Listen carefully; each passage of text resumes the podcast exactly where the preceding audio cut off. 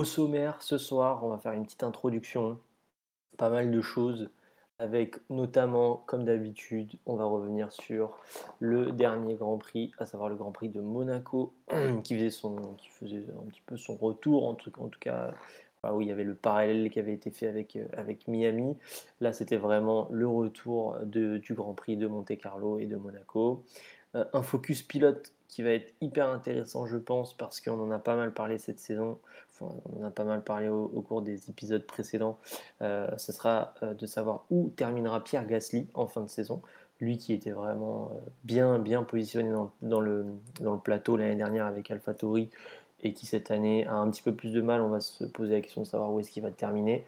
On va ensuite enchaîner sur la firme au taureau rouge, à savoir Red Bull, est-ce qu'il y a deux premiers pilotes chez Red Bull avec euh, la, prolongation de Checo pour deux ans?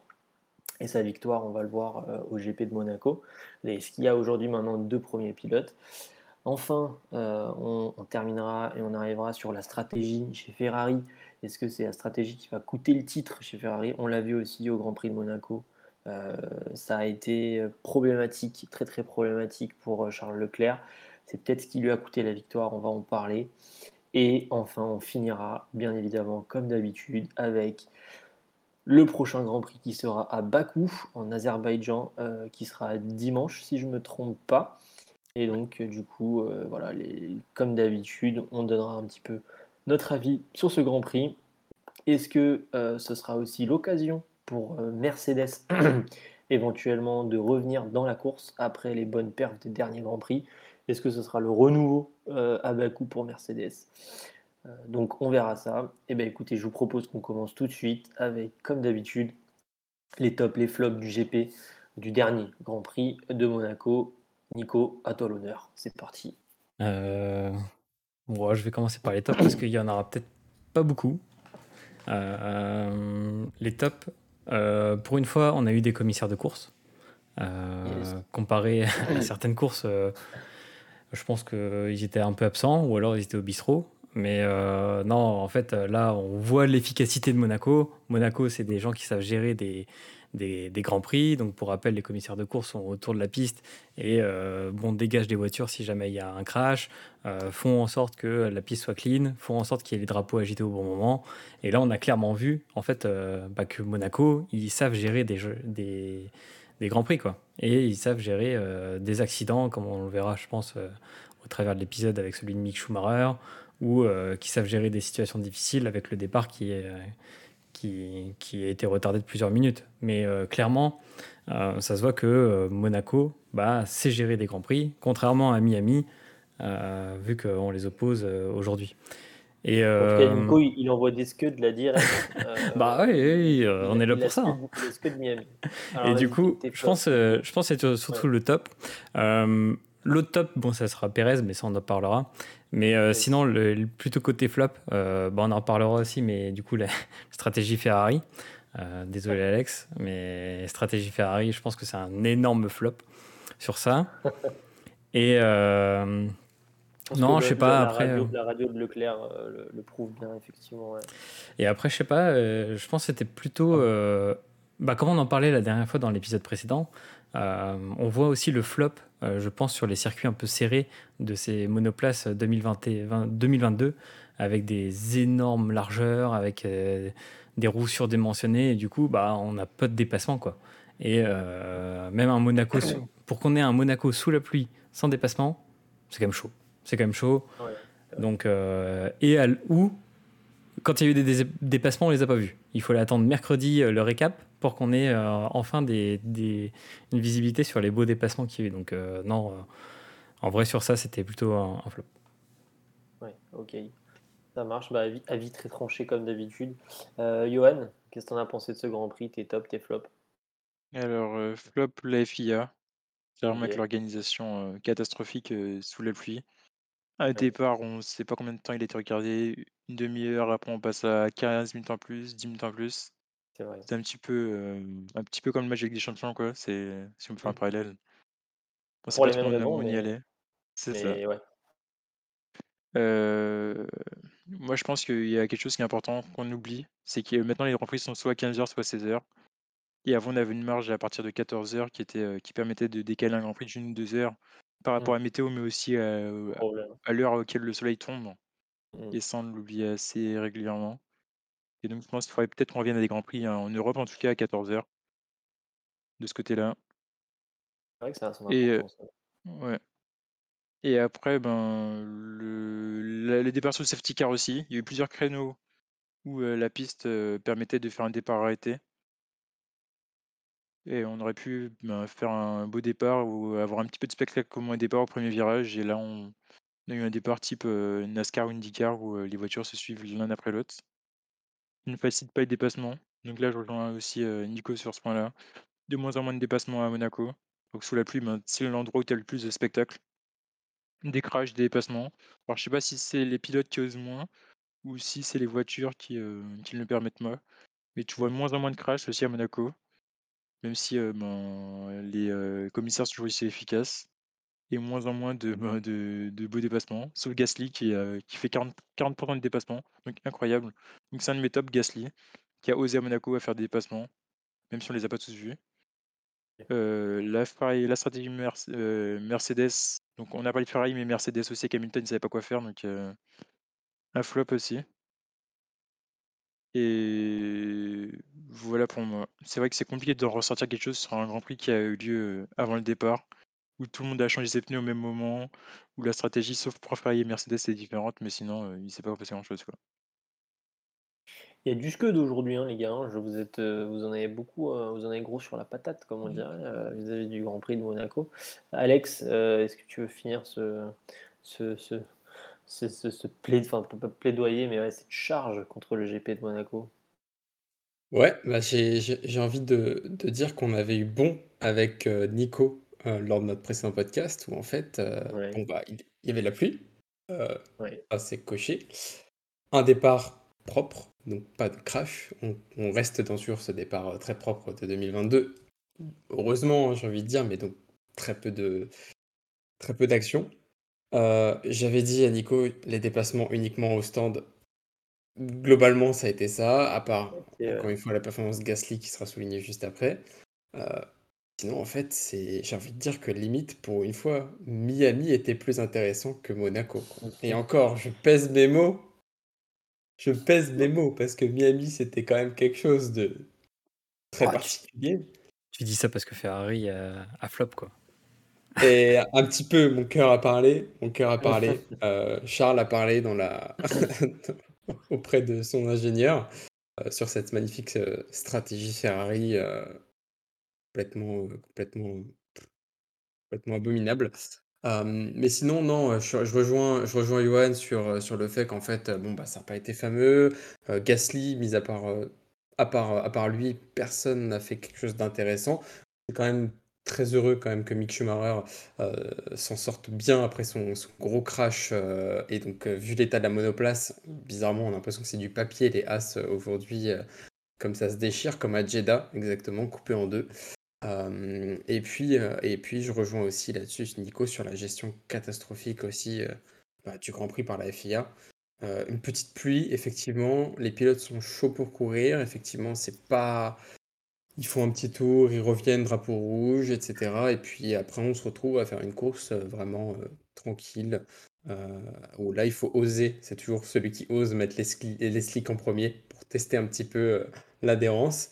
Il enchaîne sur les autres et après c'est vraiment de la pure stratégie, comme, à Barcelone en termes de pneus, sauf que là c'est le petit le petit train, quoi. Effectivement, il y a eu beaucoup de choses qui se sont qui se sont passées pendant ce Grand Prix, mine de rien. Effectivement, entre le départ, heu, retardé et cetera, ça a été ça a été assez, assez mouvementé. D'ailleurs, je crois que le Grand Prix n'a pas fini, son nombre de tours. Je crois qu'ils sont allés au bout de l'horloge, il me semble, au bout du compteur.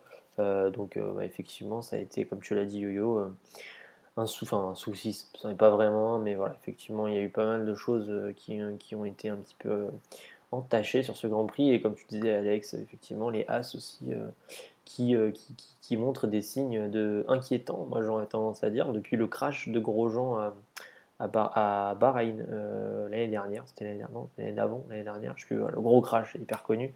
heureusement, il s'en est sorti indemne. effectivement, les As ont tendance à, se couper en deux. on ne sait pas pourquoi, mais en tout cas, il faudrait que, ça se règle assez rapidement. écoutez, merci messieurs pour ce récap du dernier Grand Prix. on va passer tout de suite au focus. Euh, voilà, effectivement, le focus là cette année, on va essayer vraiment de se focus. La semaine dernière, la dernière fois, c'était sur Ocon, pardon. Effectivement, on a dit que Ocon était un petit peu le, pilote français qui trustait un petit peu, en tout cas, les, la France euh, sur, le, sur, le, sur le plateau. Aujourd'hui, Gasly, euh, focus Gasly. moi, Gasly, c'est un pilote que j'aimais bien. je pense qu'il faisait, il faisait un petit peu rêver tout le monde dans sa AlphaTauri. Voilà, c'était un petit peu l'outsider euh, qu'on aime, qu'on qu'on aime adorer, entre guillemets. Et cette année, il est vraiment dans le dur. Euh, il n'arrive pas, je sais pas, l'AlphaTauri, elle roule pas. Il a souvent des, il a, il a pas de rythme. je sais pas, il a souvent des, des, pépins techniques ou des petits crashs. La dernière, la dernière fois, il a eu un crash avec Stroll. Il n'a pas fini le Grand Prix. Enfin, ça va pas très bien. Du coup, la question aujourd'hui sur le focus Gasly, où terminera Pierre Gasly à votre avis cette année? L'année dernière, je, crois qu'il a terminé pas trop mal, hein, il me semble. Je ne voudrais pas dire de bêtises, je vais aller vérifier tout de suite. À votre avis, où est-ce qu'il est terminera cette année Alex, à toi l'honneur sur Pierre Gasly. Euh, alors, je pense qu'il y a quand même du, potentiel euh, pour Pierre Gasly d'ici cette euh, mi-saison. Moi, je pense à partir de Spa, il va commencer à se, à se réveiller. si aussi les performances de, de l'AlphaTauri reviennent un petit peu au même niveau que les Red Bull, euh, je pense après le retour de la période euh, estivale, c'est là où on va avoir le changement aussi d'écurie de la part de certains, certains pilotes et surtout aussi les améliorations euh, F1 pour finaliser les 10, les 10 derniers Grands Prix globalement de la saison. Je pense qu'il peut, il peut finir dans le, dans le top 10. Il y a quand même moyen. Aujourd'hui, il est 14e juste derrière Alonso. Il a que 6 points actuellement, Gasly. il a connu un petit peu des, des difficultés là, en début de saison. Euh, c'est assez, assez frustrant quand même comparé à là où il était l'année dernière avec une AlphaTauri qui marchait vraiment euh, du feu de Dieu, j'ai envie de dire. Euh, là, je pense cette année, il est plus sur l'expérience, sur jauger un petit peu. Il faut savoir aussi que c'est une nouvelle monoplace, c'est la nouvelle réglementation, donc ça va jouer sur plusieurs années. donc je pense qu'aussi AlphaTauri commence à, à, faire quelques tests. C'est, si je puis dire, voilà, c'est l'année de test pour les prochaines saisons par la même occasion donc je pense que là, Pierre, il, se prend pas trop, trop la tête. Il, jauge un peu la voiture qui est plus compliquée à, conduire. Je cite. Esteban Ocon, qui est beaucoup plus, beaucoup plus dur comparé aux années précédentes. mais je pense qu'il y a quand même moyen qu'il puisse faire une belle remontée d'ici cette, cette post-période estivale, donc à partir de, de fin août, à Spa. il a toujours brillé là-bas, en mémoire à son, à son, à son ami, parti un petit peu trop tôt. Donc, donc je pense qu'il y a moyen de finir sur un, petit top 10. Pourquoi pas dixième avec une, une AlphaTauri pas au top de, sa forme, mais pourquoi pas. Bah, il a fini 9 l'année dernière, effectivement, donc c'est quand même plutôt pas mal. Et il a, euh, il a surtout hissé AlphaTauri à la sixième place constructeur. Euh, donc euh, c'était effectivement lui qui ramenait tous les points, il était souvent en Q3, etc. C'était impressionnant la régularité qu'il avait. Bah, merci Alex. donc toi tu le vois vraiment euh, hausser son niveau à partir de Spa, effectivement, juste avant ou juste après la, la, pause euh, estivale. Donc sur la deuxième grosse partie de saison, où effectivement là, il, il, il arriverait à reprendre un petit peu son retard. Très bien, c'est noté. Euh, Yo-Yo, où est-ce que tu vas voir, toi, Pierre Gasly, à la fin de saison? Alors moi, je vois, comme Alex, 9 ou 10. Après, il y a une chose qu'on oublie souvent, c'est que Maintenant, euh, AlphaTauri est séparé de Red Bull. C'est vraiment avant, c'est deux écuries successeurs. Aujourd'hui, elles sont bien distinctes. Et donc, avant, elles avaient l'aide de l'écurie Red Bull pour avoir des, bonnes pièces. Aujourd'hui, elles sont plus limitées et donc elles doivent se développer. Donc, je pense que de ce côté-là, il doit apprendre et Red Bull, AlphaTauri doit aussi apprendre à créer une monoplace de A à Z. C'est vrai. Et après, Gasly, je pense qu'il y a un, un effet psychologique qui joue, c'est qu'aujourd'hui, il ne sait pas encore où il sera euh, la saison prochaine. Sur lequel ben, tu as le fait que ben, euh, Pérez est prolongé. Et euh, ben, que lui, est-ce qu'il va aller chez McLaren? Est-ce qu'il va aller chez Alpine? Est-ce qu'il va aller chez Mercedes? On peut rêver. En tout cas, moi, moi j'en rêve. C'est bête, mais on ne sait pas ce qu'Hamilton va faire aussi. Donc T'as pas vrai. réalisable. Mais je pense que tous vrai, ces facteurs-là jouent en, sur- en sa défaveur. C'est un très bon pilote, il l'a montré. La, semaine dernière, avec la voiture qu'il avait. Quand on en est Tsunoda, euh, euh, tu dis que le gars a une voiture, il fait de la magie avec. Et tu as aussi le fait que ben, quand il avait une top voiture euh, en Super Formule 1, il a montré qu'il pouvait être champion, euh, quasiment champion. Donc il a clairement le niveau pour être ailleurs s'il avait une meilleure voiture. Ok, ça marche. Bah, donc toi, effectivement, tu penses que pareil, un peu que Gasly, effectivement, comme tu le dis, aujourd'hui est vraiment euh, dissocié de Red Bull. Après, c'est aussi la place qu'on lui a donnée. hein. On lui a donné la place de vraiment de, de, de, de, mener, Alpha, de mener AlphaTauri vers quelque chose de plus grand, euh, de pas non- être simplement l'antichambre de Red Bull. Donc, on va voir ce que ça donnera. Nico, ton avis sur Pierre Gasly? Euh, bah, alors je vais parler euh, un peu sous contrôle parce que j'ai vu que j'ai acheté du merch Pierre Gasly Contrôle récemment. Euh, bah, le merch, euh, le merch Advertising. Ah oui. même plus où elles sont, mais les lunettes les, Pierre les très Gasly. belles paires de lunettes. Voilà, donc euh, je suis forcément, euh, forcément euh, pas, pas neutre. Orienté. Mais en Ouais. fait, non, plus sérieusement, je pense que Gasly, c'est un bon pilote. Il souffre en fait d'avoir une plus mauvaise voiture que les autres. Et il n'a pas eu le temps de prouver en fait chez Red Bull tout ce qu'il était capable de faire. Et euh, je suis d'accord avec Yo-Yo sur le fait que, euh, bah, en gros, si il n'a pas signé son contrat avant la fin de l'année, il va être frustré. Et la, la moindre petite euh, erreur qu'il va commettre, bah, en gros, ça va prendre des répercussions folles. Et là, on l'a vu, en fait, Pérez a signé son contrat chez Red Bull la veille du Grand Prix de Monaco. Boum, il fait premier et il fait un bon Grand Prix. Donc euh, je pense Ouais, qu'il n'y a pas trop de hasard. Et souvent en F1, ce qu'il faut savoir, c'est quand le pilote va signer son contrat, euh, bah, juste après, en fait, ça le libère et du coup, il est beaucoup plus facile dans, dans les Grands Prix qu'il a menés. Donc euh, je pense que Gasly va souffrir de ça durant le reste de la saison. Et je pense qu'en F1, il y a un truc qui, un effet pervers qui sera contre lui, c'est qu'il y a les jeunes qui poussent derrière, mais il y a aussi les tauliers qui, qui sont là euh, grâce à l'argent qu'apportent leurs sponsors ou leurs parents. Je pense notamment à Latifi, euh, je pense à Stroll. Mais euh, si demain euh, ces deux euh, énergumènes partent, bah, en gros, on sera sur deux places de libre. Et du coup, il y a moyen pour, pour prendre les jeunes et du coup pas virer des anciens comme Pierre Gasly du circuit. Mais parce qu'en fait, il faut, faut rappeler un peu aux gens qui nous écoutent que quand Ocon a été poussé vers la sortie, bah, du coup, il a dû être troisième pilote de Mercedes pendant un an ou deux, je ne sais plus trop, mais il a été obligé Ah, d'être crois. il, il est obligé de trouver un autre truc quoi. Et euh, on en a plein des comme ça. Il y avait Stoffel Van Dorn qui est du coup euh, parti lui en Formule E. Euh, donc euh, donc on ne sait jamais de quoi l'avenir sera fait euh, côté F1 et c'est ça un peu qui fait aussi le charme de, de, de cette compétition. Mais derrière, j'ai pas envie que on se retrouve l'année prochaine avec un Gasly euh, out et euh, encore Stroll et Latifi dans le circuit quoi. Donc je pense qu'il y a un petit coup de ménage à faire euh, là-dedans.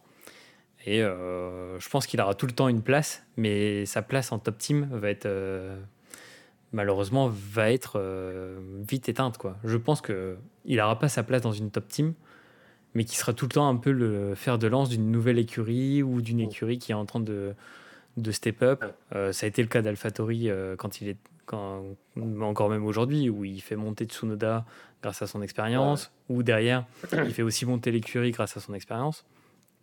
Moi, je le vois plutôt continuer dans.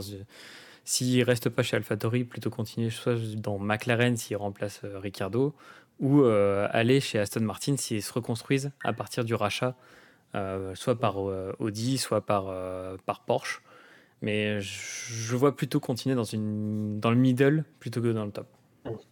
Ouais, c'est vrai, de toute façon, je pense que l'avenir s'assombrit chez Red Bull. hein. Je pense que Red Bull a, a clairement tourné la page. Pierre Gasly, enfin, je sais pas ce que vous en pensez, mais on aura l'occasion d'en- d'en reparler euh, dans plusieurs épisodes. Mais je pense que Ouais. voilà, la page Red Bull, elle est, elle est définitivement tournée pour, euh, pour Pierre Gasly. Je pense que ni Christian Horner ni Helmut Marko ne, ne voudront revenir sur ça.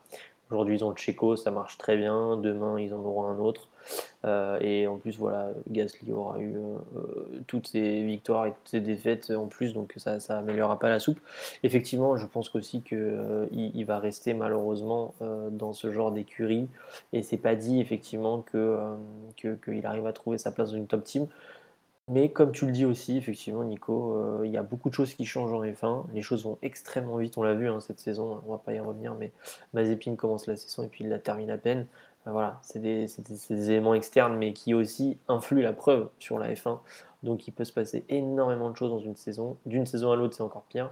Et effectivement, Ricciardo euh, et Alonso aussi, euh, voilà, ça peut, ça peut créer du mouvement. On en reparlera peut-être la semaine prochaine euh, à la suite du GP de Bakou, mais voilà, il y a des, des, choses qui peuvent bouger. Oui, Nico? Tu as une possibilité aussi, moi qui me fait rêver en tant que, que supporter Williams, c'est qu'on recrée un peu les anciens de Red Bull chez Williams. C'est-à-dire que tu as Albon qui est Albon est passé chez Williams avec un casque Red Bull pour continuer le sponsor. Et eh ben pourquoi pas Gasly euh, vient donc chez Williams, on t'accueille à bras ouverts et euh, derrière euh, on step up, on dépasse AlphaTauri. Ensuite pierre après pierre, hop pour éviter le jeu de mots, mais pierre après pierre, hop, on arrive euh, dans le middle, et hop, après on arrive au bout de 5 ans euh, dans le top. Donc euh, dans 5 ans, Williams champion. Ouais, on peut, on peut en raison, on prend le pari en tout cas. Dans 5 ans, ça me paraît un peu, un peu chaud quand même, mais bon, qui sait. Ça marche. Bah écoutez, merci pour ce focus Gasly. le prochain, on ne sait pas sur qui ce sera. Mais en tout cas, on essaiera de trouver voilà, un pilote dans le paddock qui, qui, qui mérite un peu notre attention. sujet numéro 2, euh, aujourd'hui, effectivement, comme on l'a vu cette semaine ou la semaine dernière, c'était la semaine dernière, euh, prolongation euh, de Checo, Checo Pérez, du coup Sergio Pérez qui, prolonge pour deux, années supplémentaires chez Red Bull.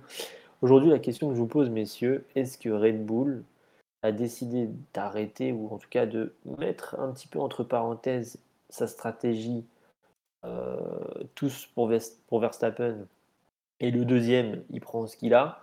Parce qu'aujourd'hui, re-signer quand même un pilote déjà de base, signé Checo Pérez, qui n'était pas du tout dans le giron euh, Red Bull, c'était quelque chose d'inédit. Aujourd'hui, il est re-signé, comme tu le dis en plus, Nico, il est libéré, du coup, il gagne des courses. Aujourd'hui, je vous pose la question, est-ce qu'il y a plus de pilote 1 et pilote 2 chez Red Bull, comme ça a toujours été le cas? Est-ce qu'il y a aujourd'hui peut-être deux premiers pilotes chez Red Bull? Yo-Yo, à toi l'honneur pour ce sujet. Alors moi, je pense qu'il y aura toujours un pilote 1 et 2 chez Red Bull. Donc de loin, notre tiers, Max, Super Max comme il l'appelle, là-bas. Ouais. on a pu le voir lors du l'avant-dernier GP, où clairement il avait consigne de le laisser passer pour qu'il ait gagné la course. Donc ça, même malgré tout ce qu'il dit dans les médias, les interviews auxquelles, répond Helmut Marko et ben, la famille Verstappen passera toujours avant, n'importe qui, tu peux mettre n'importe qui à la place, même mettre Hamilton, je suis sûr qu'il passera avant. C'est un pilote qu'ils ont créé depuis, depuis son plus jeune âge. Et ils le façonnent comme ils le veulent. Et ils la, la, mentalité de la famille Verstappen va très bien avec la, mentalité de la famille Red Bull. Donc pour moi, je pense qu'il y aura toujours un 1 et 2 jusqu'à ce qu'ils partent de ce côté-là. Et après, il faut qu'on fasse attention. Il a, il a re-signé, mais chez Red Bull, tout va très vite. Aujourd'hui, il est pilote. Demain, il fait 2-3 mauvaises courses. Il est remplacé. Derrière, en F2, ça ça suit pas mal au niveau, Red Bull, donc ils ont des pilotes en réserve. Donc je pense que le contrat, ça apporte une certaine stabilité. Néanmoins, chez Red Bull, la stabilité n'est pas stabilité. On a pu le voir avec Gasly et Albon. Tous ces jeunes pilotes sont passés. Ils étaient prometteurs et on on a on a pu voir qu'on leur a coupé la tête ou ou les pieds, assez rapidement. Et je pense que Perez est un très bon pilote. Après, pour moi, Perez est un très bon pilote, un excellent pilote. Il a une excellente voiture. Et en week-end de course, c'est l'un, si ce n'est pas le meilleur pilote actuellement. Donc ils ont tout, euh, ils ont tout le monde le garder. Mais si on parle distinctement de qui sera qui, euh, Bull numéro 1, numéro 2, il y aura toujours Verstappen et les autres. Et après, ben, Perez, malheureusement, il sera là en second. C'est un petit peu notre Mark Webber. Je lisais un petit article aujourd'hui. C'est clairement le Mark Webber de Red Bull avec, euh, à l'époque de Vettel. Ok, donc pour toi, il y a quand même toujours deux pilotes chez Red Bull Il n'y a pas deux pilotes, il n'y a pas deux premiers pilotes. En tout cas, il y a bien Verstappen d'un côté qui sera toujours mis en avant et le deuxième pilote. Ok, merci Yo-Yo. Alex, pour toi, est-ce qu'il y a deux premiers pilotes aujourd'hui chez Red Bull? J'aimerais dire oui, euh, parce que ah. j'adore Checo. Euh, il est parti de très loin euh, comparé à Verstappen qui a eu le bras long, il y a son père, etc. Passer de la F3 à F1 directement, là où, si on peut comparer avec Esteban Ocon, en fait, Ocon a dû attendre un peu d'avoir un baquet pour rentrer ensuite en F1 quelques deux ans après, il me semble. Checo, lui, s'est construit, il fait la fierté de son pays quand il a gagné l'année dernière au Mexique. Alors là, c'est là que tu vois vraiment l'amour d'un pays pour un pilote comme Senna au Brésil à l'époque. Euh, c'était la même équivalence avec Massa, un petit peu, quoi, dans, de moins de mesure, mais quand même. Euh, évidemment, il y aura toujours cette, le Verstappen qui sera toujours prioritaire. Quand on voit en fait les gradins, il y a toute une tribu orange, euh, on peut pas les louper. avant cet été, il y aura Zandvoort, donc, donc ça va être ça va être la folie encore là-bas pour les supporters de Max mais en fait, je me dis quand même, là, les deux, euh, Verstappen, il est à 125 points aujourd'hui, Perez, il est à 110. Il suffit en fait qu'il y ait des petits problèmes de fiabilité, comme a eu Charles Leclerc avec ce, comparé à Sainz euh, dans quelques courses. Et en fait, au bout d'un moment, la mentalité de Perez peut aussi changer. Il sait qu'il a signé chez Red Bull, super. Mais en fait, je pense que Perez peut être assez, peut être plus dur que Bottas, qui lui, en fait, Bottas jouait vraiment team player. Là, Perez, entre les caricatures qu'il voit à droite à gauche euh, d'un célèbre TikToker qui, qui imite très bien Perez, où il lui dit Bon, bah, passe, ah bah, ok, let's go. Euh, ça m'embête un peu, mais ok, c'est la règle. Et je pense en fait là, ça joue vraiment. C'est pas, pas le Hamilton Bottas où on avait quand même des écarts de plus de 100 points. Là, on est vraiment hyper proche en début d'année. deux pilotes. Ouais, deux pilotes de Red Bull en fait qui se jouent, bah, qui se jouent coude à coude, hein, si je puis dire. Il y a juste Charles Leclerc qui, qui s'intercale au milieu, mais bon, Comment c'est parti, ça, ça me fait un petit peu peur. mais je me dis, effectivement, Verstappen va, rester le favori. Mais là, en fait, il suffit juste de quelques grands prix, quelques petites fautes, quelques problèmes de fiabilité, où Perez est beaucoup plus cool. Verstappen, on, voit qu'il pousse la, voiture dans ses limites. Il sait ce qu'il fait, hein, bien évidemment, hein, c'est Verstappen, mais il pousse un peu trop, je pense. Ça peut vite se jouer en termes de points. Ça va se rattraper. Et au bout d'un moment, je pense même en tant que mental au sein d'un pilote, quand on sait que le coéquipier, on chez Red Bull, on n'est pas le favori, si je puis dire, de l'équipe, on voit qu'on se rapproche, qu'on est à 1, 2 points d'écart, que peut-être un moment il va, peut-être prendre le lead, bah là, la mentalité va s'inverser. Ça va pas être, bon, bah, Perez laisse passer Verstappen, c'est le favori, il est plus, plus rapide que toi, etc. Non, non. Là, ça va se jouer et il montre au, quotidien, hein, comme on peut le voir sur chaque ouais. Prix, ce qu'il vaut Perez, ce qu'il a déjà pu faire, remonter de la dernière place jusqu'à la première position. Euh, il l'a déjà fait plusieurs fois et c'est ce qui montre aussi un vrai pilote. Donc je pense qu'il peut y avoir quand même une belle surprise euh, d'ici cette fin d'année. Et donc du coup, bah, vraiment un vrai duel entre euh, pilote Red Bull. Si il y a ces fameuses variables. Ouais. Ok, très bien, très clair. Top. Nico, est-ce que tu vas est-ce que tu vas la jouer euh, mélange un peu des deux ou est-ce que tu vas avoir un avis un peu plus tranché C'est un peu un mélange des deux. Hein. C'est un peu un mélange des deux, mais surtout, moi, la question qu'on va se poser, je pense, au fur et à mesure, c'est est-ce que si Pérez est devant au championnat euh, pilote et que Verstappen est devant Pérez à une course, qu'est-ce qui va se passer si Pérez a plus de oh. rythme? Est-ce qu'on va dire à Verstappen laisse passer Pérez, laisse passer Checo parce qu'il a plus de rythme? Euh, Dans l'histoire, j'ai jamais vu, euh, j'ai jamais vu l'ancien numéro 1 laisser passer le nouveau numéro 1 ou le numéro 2. Donc en vrai, je pense que le meilleur euh, ennemi ou le meilleur ami du coup de Checo, ça va être euh, la double facette de, Verstappen. Verstappen content, Verstappen gagnant, Verstappen euh, malheureux, Verstappen furieux. Et donc du coup, il, a tendance à, en fait à, faire trop. Dès qu'il va être un peu poussé dans ses retranchements, bah, en gros, il va faire des conneries. Et du coup, j'ai peur que ça nuise déjà à Red Bull, Bon, ça, ça serait pas un malheur, mais euh, j'ai peur que en fait ça, nuise aussi à Checo parce que si Red Bull ne va pas bien, on fait des prédictions quand même sur la comète parce qu'ils sont quand même premiers du championnat du monde, euh, ils sont potentiellement ils sont intouchables, mais si Verstappen euh, contre-performe par exemple sur trois grands prix, qu'est-ce qui va se passer vis-à-vis de Checo? Parce que on se souvient en fait de l'année dernière, c'est l'année dernière où en fait ils ont donné une partie de l'aileron de Perez à Verstappen parce que l'aileron de Perez fonctionnait mieux. Ce qui est quand même, ça montre un certain scandale quoi. C'est-à-dire qu'on sacrifie un pilote pour Verstappen. Et ça a été ça sur tous les coéquipiers qui ont, qui ont été seconds de Verstappen. On voit que bah, Gasly out, Albon il s'est fait tège. Donc euh, forcément, en gros, il va y, il va y arriver un moment où euh, Pérez, euh, c'est un peu qui tout double. C'est soit tu performes, soit derrière, bah, on, te, on, te fout, la porte. Et puis derrière, je regardais par exemple sur, les, sur la F2.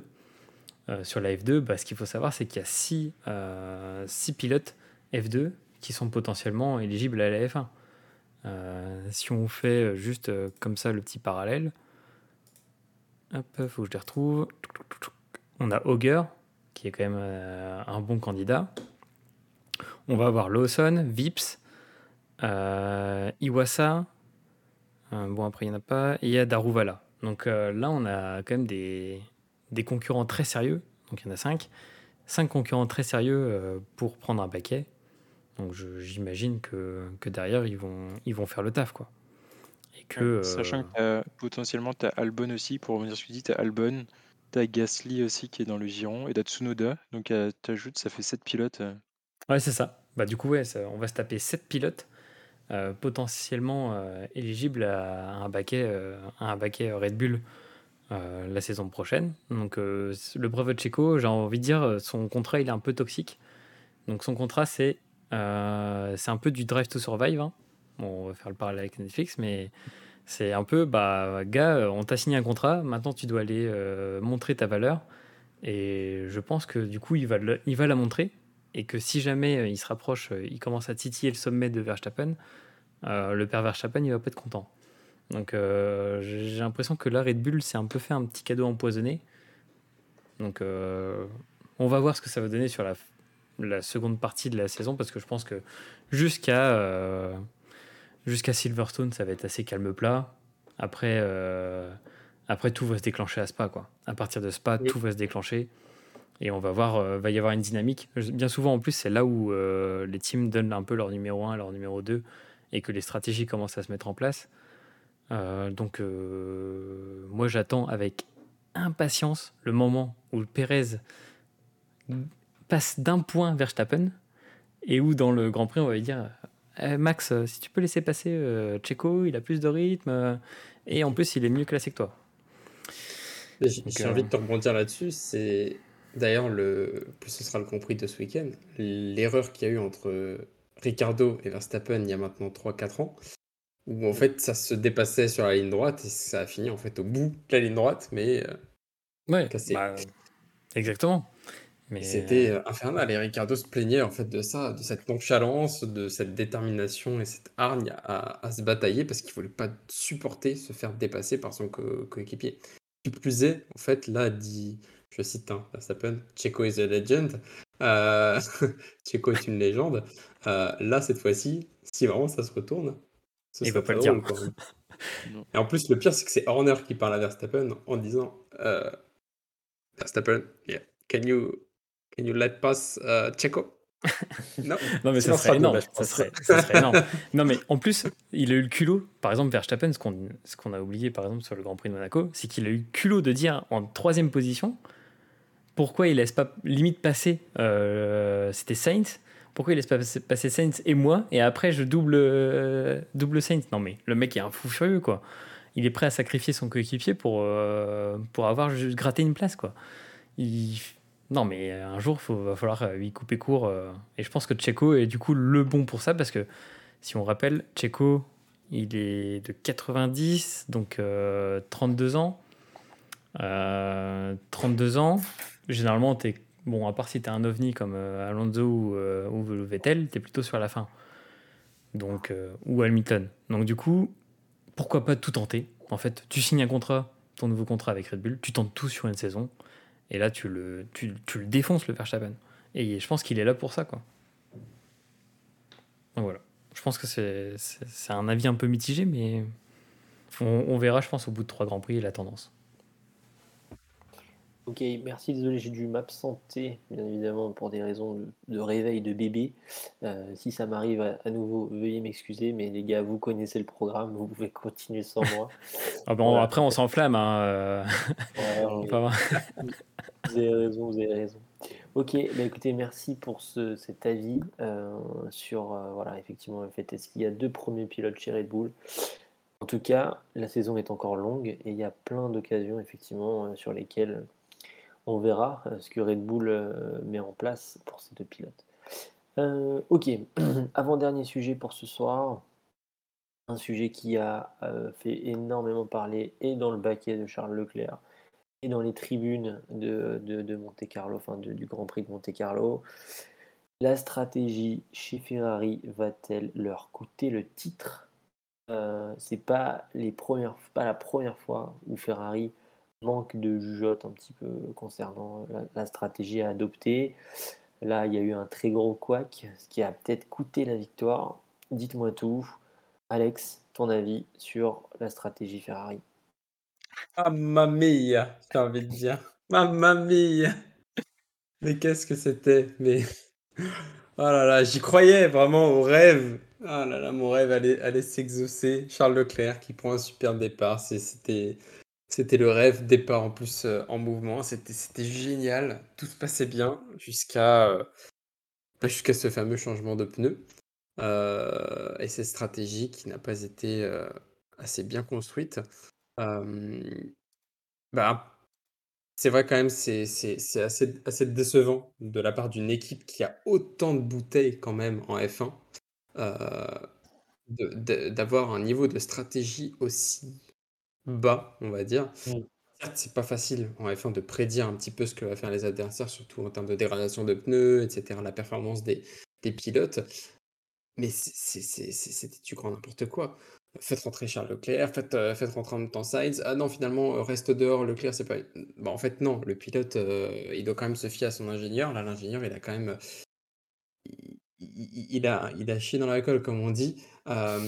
donc, c'est pas fameux. Je, je, je, je salue quand même la performance euh, de ce double arrêt au stand à la Mercedes, euh, qui nous plaisait tellement de voir ça. Euh, mais Ferrari, si c'est juste pour faire du show, non, en fait, non, c'est, ça marche pas, comme c'est pas pareil, c'est pas pareil chez Ferrari, effectivement. Non, non, ça se, ça se, ça se fait pas comme ça. Donc, et, et, et je pense que bon, bah, il y, aura pour, pour les téléspectateurs, vous avez juste à taper Radio Charles Leclerc Monaco, vous entendrez du coup ce, ce fameux coup de gueule. Euh, de Charles Leclerc. Je comprends complètement sa déception. Il est chez lui, euh, Marseille, enfin Marseille, j'ai envie de dire le l'hymne national monégasque, il est devant tout seul, il est salué par tout le monde.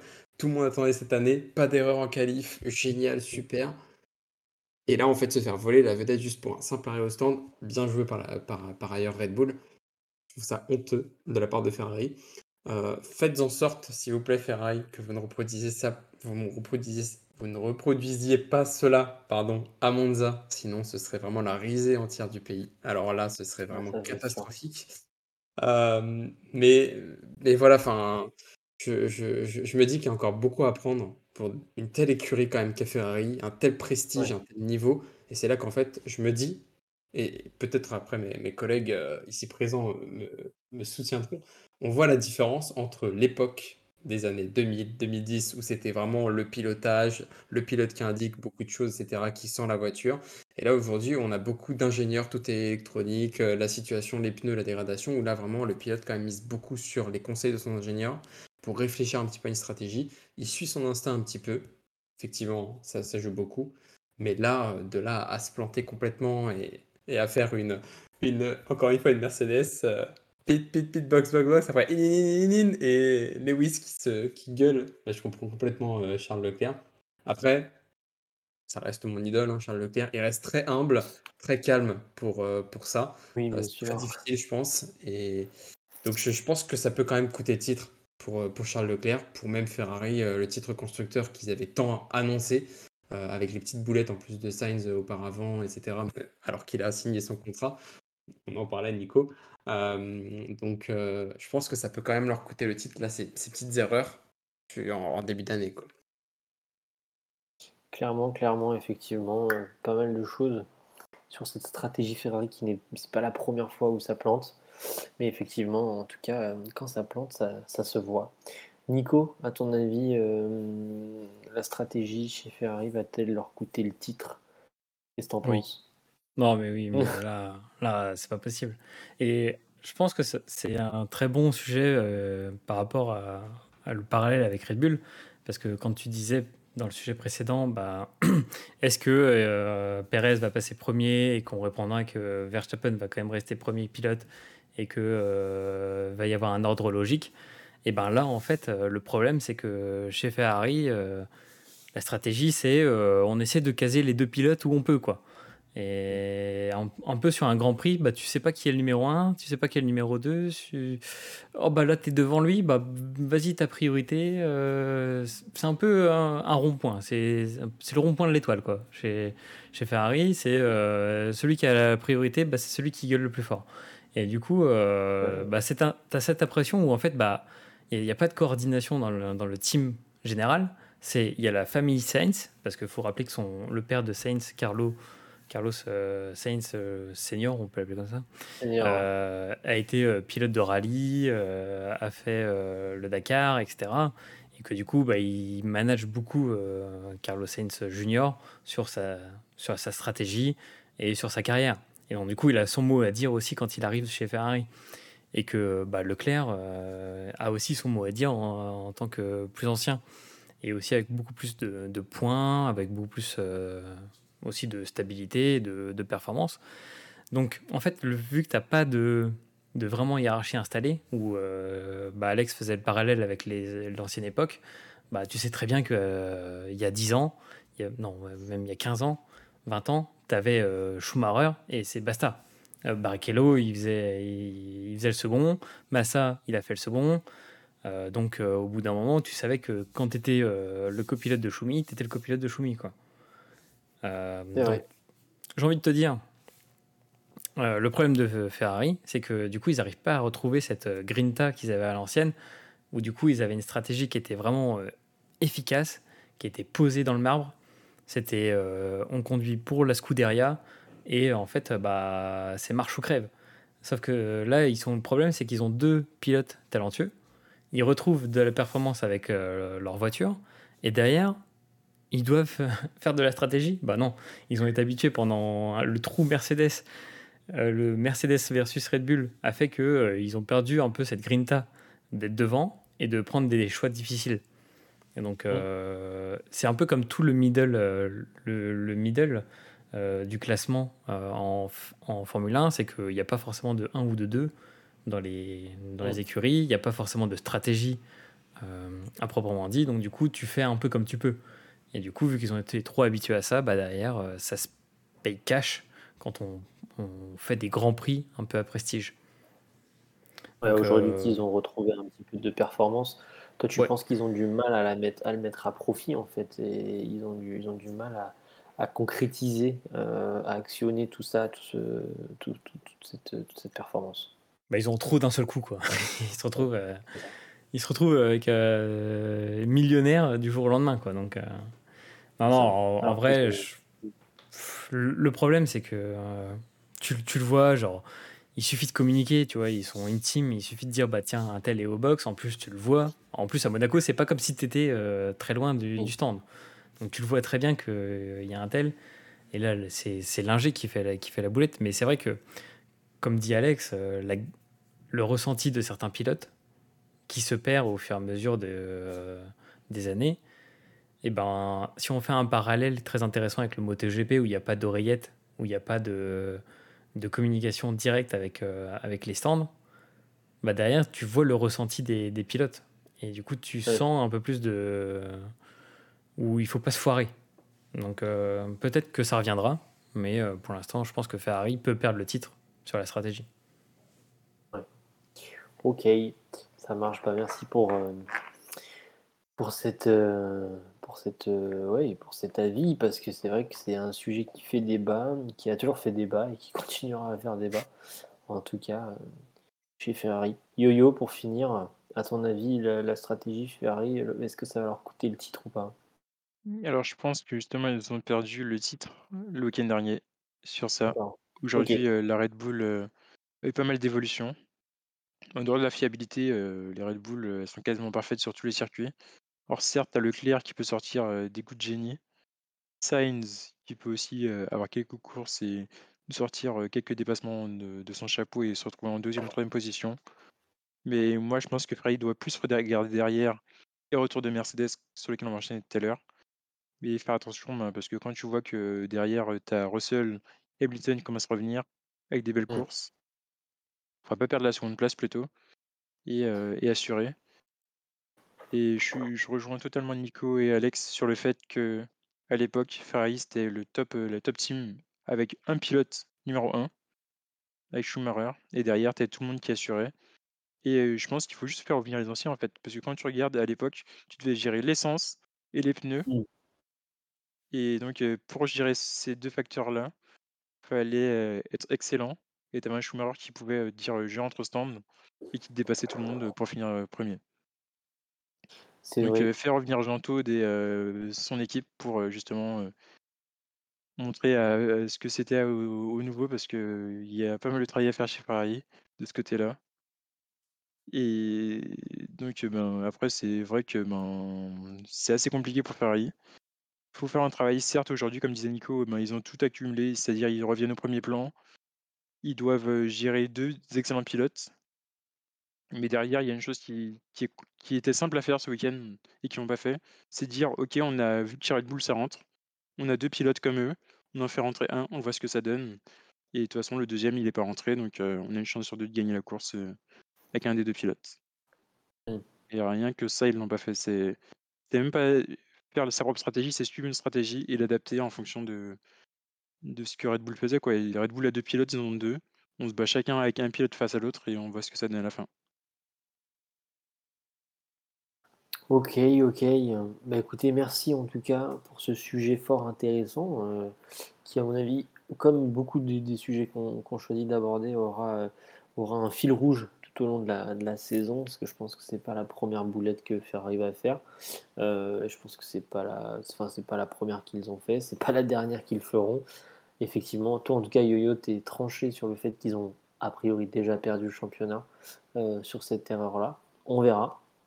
On verra. Moi, je sais que je- j'en avais parlé, euh, mais euh, j'avais fait un, j'avais fait un pronostic euh, la saison dernière quand Verstappen n'avait pas voulu laisser passer Hamilton à Silverstone et qu'il avait perdu beaucoup de points. Et je me suis dit là, je pense qu'il a perdu le titre. Bon, on- il l'a gagné, mais à pas grand-chose. Donc on verra. On verra si cette année ça a été pareil. Et juste pour revenir sur Ferrari et Charles Leclerc, moi j'avais parié, je ne sais pas si vous vous rappelez de vos paris, moi j'avais parié que Charles Leclerc ne finirait pas le Grand Prix. Et donc j'ai perdu mon pari. Donc euh, je dois avoir un gage, je ne sais pas lequel, mais euh, on le décidera bien assez tôt. Euh, dernier sujet qui va nous emmener vers le prochain Grand Prix. Et surtout, voilà, le but c'était de d'aborder un petit peu bah, une team qui, qui, qui, mine de rien, commence à revenir doucement, mais sûrement. Ils engrangent, ils engrangent. Paraît-il que Hamilton a fait exprès, entre guillemets, de, pas fait exprès, mais engrange énormément de data dans euh, ces derniers Grands Prix et que c'est un petit peu fait exprès. C'est la technique du euh, -hmm, j'ai compris, -hmm, j'ai compris, mais est-ce que ça va se transformer en quelque chose ou pas? Demain, vendredi, samedi, dimanche, on aura droit à un Grand Prix de Bakou la, en Azerbaïdjan, du coup. Le sujet est Bakou, est-ce le renouveau pour Mercedes? Car Mercedes revient bien, Mercedes revient fort, effectivement avec Russell qui finit souvent dans les top 5, etc. Mais est-ce que c'est le renouveau pour Mercedes à Bakou? Je vous laisse en décider. Nico, à toi l'honneur. Ah, Bakou. Euh... Alors, je sais pas si Bakou c'est le renouveau pour eux, en vrai. Euh, -hmm. Je pense que ça sera pas ce Grand Prix-là où on verra euh, les Mercedes au taquet. Parce que là, on rappelle euh, Bakou, on va mettre euh, le petit circuit sur le stream, papapam. Donc il y a une ligne droite qui fait, euh, je sais plus combien, de... un kilomètre, c'est ça? 3, il me ouais. Un kilomètre 3 Ok. Et après, tu as pareil, une ligne droite avec un full DRS de, sur un secteur quasiment complet. alors, vu qu'ils se plaignent du dos, rien que sur des circuits où tu as une ligne droite, qu'une seule ligne droite, je pense que là, ils vont souffrir. Hein. parce que si ils n'arrivent pas à régler ce problème de marsouinage qu'ils ont réussi à régler sur les derniers Grands Prix, mais que là, ça se reproduit, euh, je pense pas qu'il y ait beaucoup de, pilotes qui vont subir euh, le nombre de tours. Donc il y en aura 51. 51 tours en mode euh, secouage de prunier. Parce que là, là c'est, ça va être monstrueux. Donc je pense pas que ce soit sur Bakou. Je mise plutôt sur un retour de Mercedes au Canada, qui je pense est un circuit un peu adapté pour eux. Et pour le coup, moi je suis vraiment content de Russell. Euh, parce que régularité, régularité et régularité.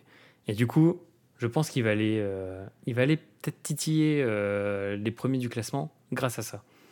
C'est-à-dire que tu fais tous les grands prix par depuis le début de la saison dans le top 6, dans le top 5. Et ben ça, ça montre une certaine forme de maturité. en pilotant une Mercedes que tout le monde décrit, etc. Je pense qu'il y a fort à parier pour qu'il trouve euh, la faille à un moment donné. Et du coup, bah, la faille, il va pouvoir la trouver, comme on le disait dans les précédents sujets, dans la bataille entre et, euh, et Verstappen, dans la bataille entre Red Bull et Ferrari, dans la bataille entre Sainz et Leclerc. Et ben, tu en as un cinquième qui va arriver. Et lui, euh, bah, du coup, là, c'est ils ont rien à perdre en fait, Mercedes. Donc je pense qu'ils vont trouver, ils vont trouver les, les armes je, mise sur un peu euh, l'avenir, mais je pense qu'à Bakou, ils vont. Si on les voit derniers de les séances d'essais libres, sur le, les essais libres 1, les essais libres 2, les essais libres 3, je pense que ce ne sera pas une surprise, parce qu'ils vont tester des choses, et qu'en qualif, euh, je pense qu'on a le moyen d'avoir une bonne surprise, et que si euh, le fameux marsouinage bah, est, est, résolu, donc le marsouinage c'est le rebond de la voiture, je pense qu'ils vont aller loin et qu'il euh, y a moyen qu'ils fassent une surprise. Mais si c'est pas réglé, ça va, ça va pas le faire. Et d'ailleurs, euh, par rapport à ça, je sais pas si vous avez vu, mais du coup, je mets la photo sur, le live, mais il y a une, euh, une photo où on voit le, la distance entre le, le sol et le, et le baquet, enfin le, le, le, le plancher, le fond plat, voilà, exactement, de la monoplace de Mercedes. Et en fait, il n'y a rien. C'est une feuille de papier, quoi.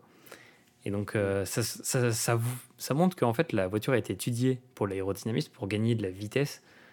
Et euh, du coup, il leur est arrivé juste un petit pépin, mais une fois que ça sera résolu, ça va devenir euh, un monstre. Quoi. Je pense que sur Monaco, on l'a pas vu, mais. Ouais, parce que ça, ça s'y prêtait pas. C'est pas un, ouais, un circuit. Effectivement, pour rappel, juste pour, pour, pour, un petit point, le marsouinage, c'est simplement effectivement en fait, c'est un effet euh, qui euh, indique qu'il y a limite trop d'appui sur la voiture et du coup, effectivement, le fait que ça appuie, ça, ensuite ça relâche, ça appuie, ça relâche, ce qui fait que les voitures rebondissent un petit peu. Euh, et donc, c'est un effet qui, apparemment, a priori, qui s'est révélé chez tous les constructeurs cette saison. D'autres, enfin, certains constructeurs s'en sortent bien, d'autres s'en sortent moins bien. Effectivement, Mercedes le dit depuis le début ils le savaient plus ou moins, ils savent qu'il y a un problème, mais qu'une fois que ce problème sera parti, la voiture devrait développer des performances inédites. On verra si ce problème de marsouinage euh, sera encore là, est-ce qu'il leur posera problème? En tout cas, Charles Leclerc, là, depuis le début de la saison, je pense, ou l'a plus beaucoup, mais en tout cas, il s'en est pas trop mal sorti euh, les premiers Grands Prix. Euh, ok, merci Nico. Yo-Yo, à ton avis, Bakou, alors moi, je suis Mercedes? moi, c'est mitigé sur ce point-là. C'est vrai qu'on retrouve un Mercedes. Après, c'était sur des circuits plus classiques, plus traditionnels, comme on connaissait. Et par contre, on a vu cette saison que sur tous les circuits qui étaient en ville, ils avaient du mal, notamment par le marsouinage et le fait que tu as aussi tout ce qui est surface où tu as pas mal de trous, des bouches d'égout, etc. Mmh. Et donc, Bakou, c'est un petit peu comme Monaco à ce niveau-là. Tu as pas mal de problèmes à ce niveau-là. Mais c'est vrai que comme le dit Nico, si on trouve, trouve le bon équilibre, on, peut être assez surpris de, de Mercedes à ce, euh, au niveau ben, du fait qu'ils peuvent, euh, au qualif déjà, aller viser un top 6. Mmh. Et sur la course, si, si tu en as un qui est positionné 4 ou 5, entre Ferrari qui est pas très bon au niveau stratégie et Red Bull qui est problème de fiabilité, on peut se retrouver avec une Mercedes en top 3. Moi, ça ça me choquerait pas. Après, donc, euh, ben, je doute pas du tout de Russell, qui je pense qu'il prend encore un top 5. Régularité, il apprend, il va il va pas trop il cherche pas, il fait pas il fait pas d'erreur. C'est un pilote qui a une une voiture qui est moyenne et ben, son expérience qu'il a eu avec Williams, le sert, grandement. Contrairement à Hamilton qui, justement, chercherait justement à sur, surpropulser ta voiture justement et je doute que, il soit dans l'apprentissage. Il est plutôt dans: «J'essaie d'aller au fond avec ma à fond avec ma voiture, mais j'y arrive pas», alors que Russell lui apprend lui Russell c'est un pilote qui apprend vraiment. Et en plus, ben, par contre, heu, faire le petit parallèle et continuer sur Hamilton. Hamilton la saison dernière, je pense qu'il a perdu son titre à Bakou. Pas qu'on oublie, la connerie qu'il a fait.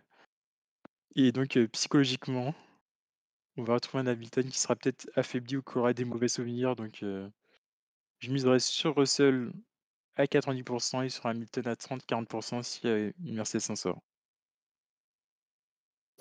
OK, ça marche. Bah, écoute, merci Yo-Yo. Et pour finir, Alex, à ton avis, euh, Bakou, renouveau pour Mercedes ou pas? Moi, je suis, je suis, je suis assez d'accord avec Yo-Yo. Euh, Bakou, c'est un circuit qui est hyper. Enfin, c'est un circuit en ville, donc il y a les fameuses bouches d'égout. On a déjà eu des, mm. une cassure l'année dernière, ou il y a deux ans. Euh, une monoplace qui s'était pris la bouche d'égout et ça avait explosé le fond plat, littéralement. Euh, le, le marsouinage, on le voit un peu moins. Euh, on a été assez surpris avec Nico à Barcelone. En ligne droite, ça, y avait, il y avait du mieux, si je puis dire.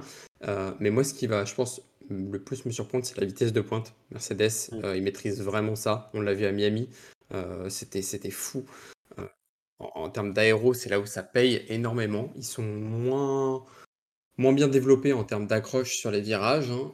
c'est plus côté Ferrari, effectivement. Mais là, c'est vraiment un circuit pro Red Bull, pro Mercedes. Hein. Bakou, faut pas se le, faut pas se le mentir. Mmh donc je pense que ça va vraiment jouer au, pilotage. Russell, bon bah, on conserve le, le, le, suivi top 5 tout le temps depuis, un, depuis chaque Grand Prix. ça va vraiment jouer sur qui fait les erreurs.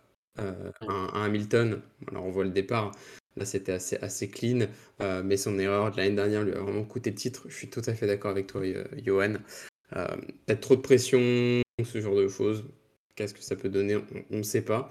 Euh, mais là aussi, où, je pense ça va jouer sur, la fine, sur, sur le fond, c'est que là, on voit clairement le gap qui est entre Russell et entre Hamilton. Vraiment, Hamilton, je ne sais pas si c'est vraiment du test ou si c'est plutôt chercher des excuses parce que c'est professionnel pour essayer de chercher la petite bête. On l'a vu à Monaco quand il s'accrochait avec Esteban. Je trouve ça dégueulasse que Esteban ait une pénalité alors qu'en fait c'était lui qui était devant et en fait il n'y avait juste pas la place de passer. Euh, encore une fois, c'est le favori, c'est le chouchou de la FIA.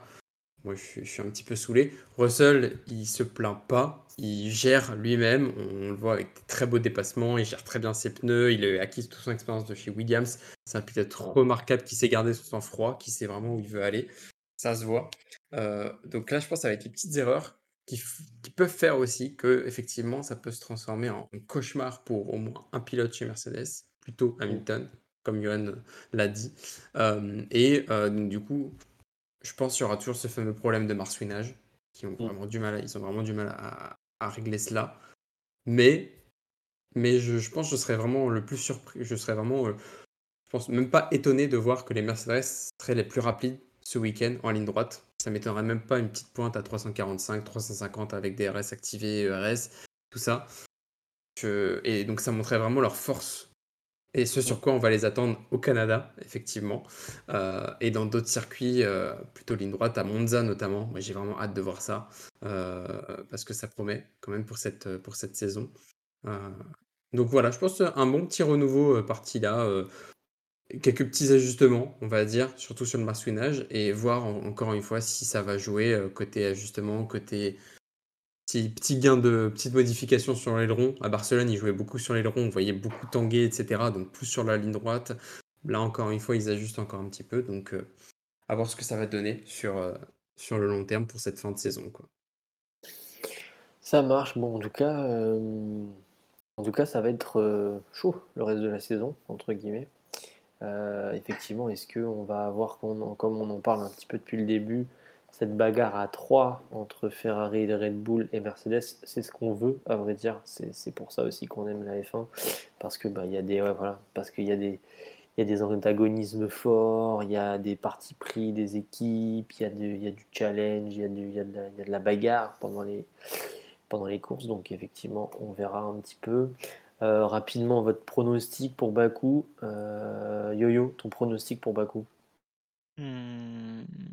Allez, Verstappen, euh, Leclerc, Russell et en 4, Perez. Ok. Ah, attends, Nico, il prend note. Alex, c'est quoi toi ton, ton, ton, ton, ton chrono pour, euh, pour, pour Bakou? Ouais, moi je verrais bien Verstappen aussi. Pas tout de suite la place de Perez. Je pense euh, sur Bakou il va être plus posé Verstappen. Ensuite, je vois moi, je vois quand même bien Russell, deuxième. Je le vois, j'y crois. Et en troisième, un, Charles Leclerc. Ok, moi je vais donner mon prono parce que je vois mon petit nom qui est écrit sur le, tableau. Euh, moi je vais mettre Russell premier parce que je pense que c'est pour. Bon, moi je pense que c'est, le bon grand prix pour, euh, pour Mercedes. Je vais mettre Russell, Verstappen en deux et Leclerc en trois. Et toi, Nico, ton prono? Alors, j'ai changé. je vais mettre, attention surprise, Alonso en troisième. Oh. Alonso en troisième. Ah Pourquoi d'accord. Pourquoi, Pourquoi? Parce que je, le sens, mais chaud bouillant. Il est chaud patate. Ah ouais? Le, le père Fernando, je le sens bouillant. Le Real de Madrid a gagné la Ligue des Champions. Nadal, son pote, a gagné Roland Garros. Là, il va être chaud. En plus, il y a un truc, c'est que c'est un circuit en ville. Les Alpines, mm. elles ont bien, elles ont bien marché. À Monaco, il a fait un truc exceptionnel où il a joué team, où en gros, ils lui ont dit bah, tu freines, tu essayes de freiner au maximum Hamilton pour que Ocon y revienne derrière et qu'il essaie de le doubler. Et là, il a fait un truc de fou, c'est-à-dire qu'il a géré Hamilton derrière, il a géré tout le train qu'il y avait derrière, et après, on lui a dit bon, Ocon, il n'y arrive pas, tu peux foncer. Et le mec a tellement foncé qu'il était en train de rattraper les mecs devant. Donc euh, là, je me suis dit, mais le mec est, chaud bouillant, laissez-le laissez, laissez -le courir. quoi. Donc, Alonso. En deuxième, euh, en deuxième Norris. Oui, euh, oui c'est moi qui ai le tableau, donc je pourrais l'effacer. non, ouais, Norris, pourquoi? Parce que je, je sens qu'il peut tirer son épingle du jeu. Et pour moi, il va y avoir un truc, un truc de fou furieux au, au château. Donc le château à Bakou, c'est un endroit où vous avez un rétrécissement qui est assez, euh, assez dingue. Et du coup, il y a tout le temps un peu des accidents euh, d'inattention. Et pour moi, ils n'ont pas calculé la largeur des F1 de cette année. Et je vois bien un Verstappen arriver pleine bille maintenant et euh, faire, une, faire une erreur d'inattention qui cause du coup le deuxième, qui sera certainement Leclerc. Donc, je vois bien un petit accident à la con comme ça.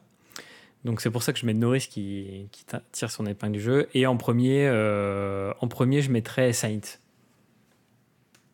Donc euh, là, c'est un inédit. Hein. Si jamais je le joue euh, sur, sur Unibet. Ah, voilà, tu, tu, rentres dans les stats historiques de Unibet, à mon avis. Bah, en soi, c'est pas trop, trop mauvais quand tu regardes là, le replay. C'est vrai que c'était Vettel qui est arrivé deuxième, il me semble. Oui. Donc, outsider, euh, ouais, voilà, Vettel Gasly, c'était c'était fou furieux.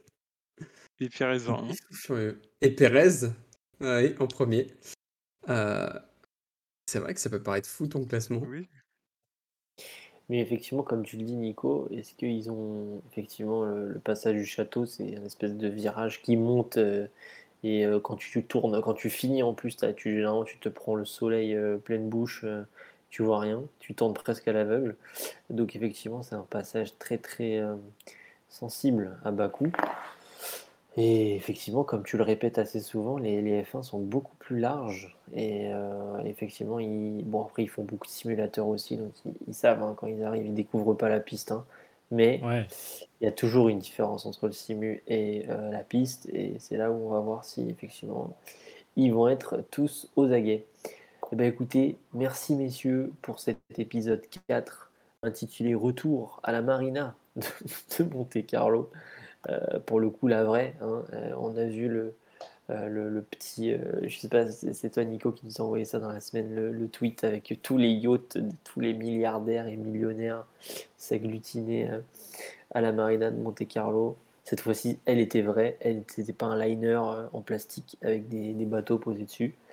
Euh, voilà, donc du coup, rendez-vous sûrement lundi prochain euh, pour débriefer le GP de Bakou et puis euh, avec plein de nouveaux sujets. Il y a eu plein de choses qui se sont passées ce week-end. Je sais qu'il y a eu les 24 heures du Mans, Moto GP. On verra, on, a dit qu'on en parlerait, on, essaierait, on essaiera de, parler d'autres sports que de la F1. Donc voilà, et ben, écoutez, moi je vous souhaite une bonne soirée à tous et un bon GP de Bakou. Nico, tu seras là sur le React pour le, GP de Bakou ou pas? Euh, On va voir, on va voir. On, va, laisser voir euh, les qualifs. Et puis après, on va se dire, ok, ça vaut le coup. Ou, oh ouais, non, bon, bah, ça, pue. Le pari pue. Et puis, euh, Ok. Ça roule. Bon, bah écoutez, merci messieurs pour votre disponibilité. C'était un réel plaisir encore une fois. Et puis, bah, on se dit à lundi prochain. Yes. Yes. Allez, ciao tout le monde. Ciao.